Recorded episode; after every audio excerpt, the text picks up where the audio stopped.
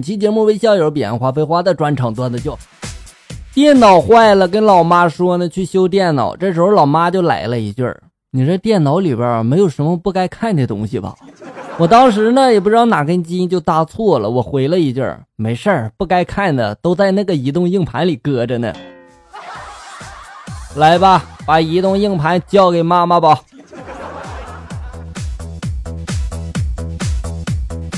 戏院里面前座呢有个男人横躺着，一个人占据了四个位置。后座的那个小姐就跟他说了：“先生，一个人只能坐一个座位。”他这个时候呢只哼了一声，动也不动。然后这个小姐姐呢，然后就请来了这个戏院里面经理啊。经理呢客气就说了：“先生，麻烦您坐好，一个人只能占一个位子。”他还是只哼了一声，没有行动。经理只好叫来了警察。警察就说了。老兄，你好狠呀！你哪条道上的呀？那人就说了：“楼上走道上的，我跌下来了。我看来是摔的不轻啊。”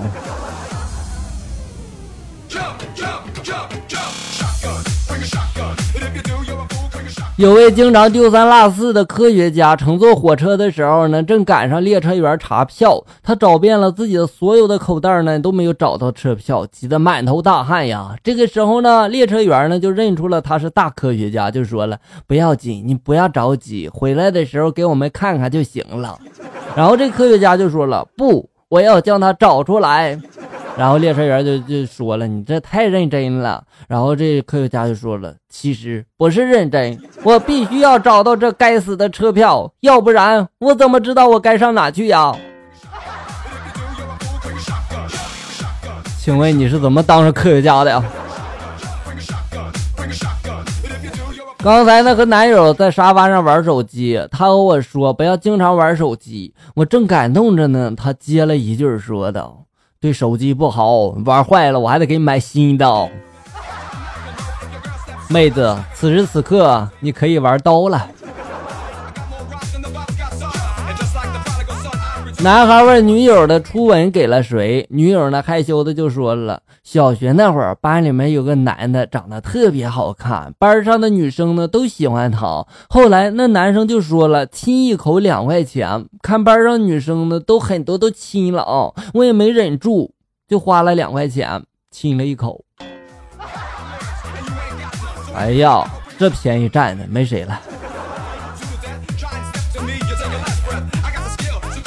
和前任闹分手了，于是我发了条短信，请不要联系我了。结果呢，他回了我一句：“你神经病啊！”我看后呢，正无比生气的质问他到底想表达什么意思的时候，我突然看到我刚刚发过去的短信怎么变成了“请不要联系我了”呢？人家正分手呢，输入法你能不能严肃点儿？有个哥们教我，遇到喜欢的女友呢，就直接就上去告诉她你喜欢她。如果拒绝了呢，你就直接说和她开玩笑的，一点面子也不丢。然后呢，我就学会了。某日呢，我路遇了女神，我提起胆子，然后上前就表白呀，我喜欢你。女神愣了一下，就说了，我也是。哎呀，我当时就傻眼了。那哥们他只教了我被拒绝的话，没教我如何应付同意的呀。那要不然你回他一句，我和你开玩笑呢，试试效果。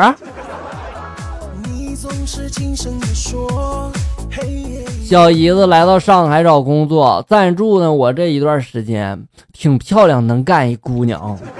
洗衣服、做饭、收拾屋子。不久之前呢，他搬走了。昨天我发现我自己藏在厨房里面八千多块钱私房钱不见了。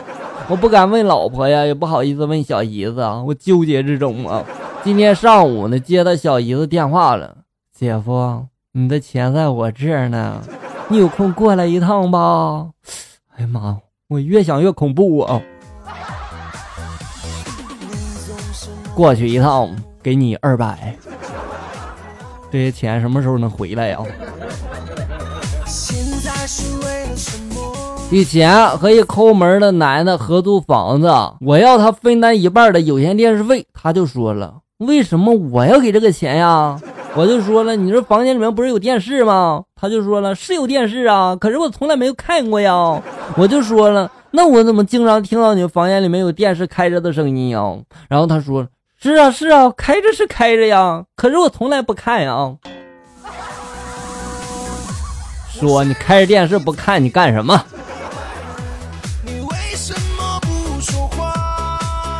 今天室友向我吐槽，就说了宿舍找了很久的钥匙都快崩溃了。我就说了，理解这种感觉。那钥匙呀、眼镜啊、钱包啊、手机这几样东西，每个人都会有一次为找他们却一直找不到，然后抓狂的接近崩溃的经历呀。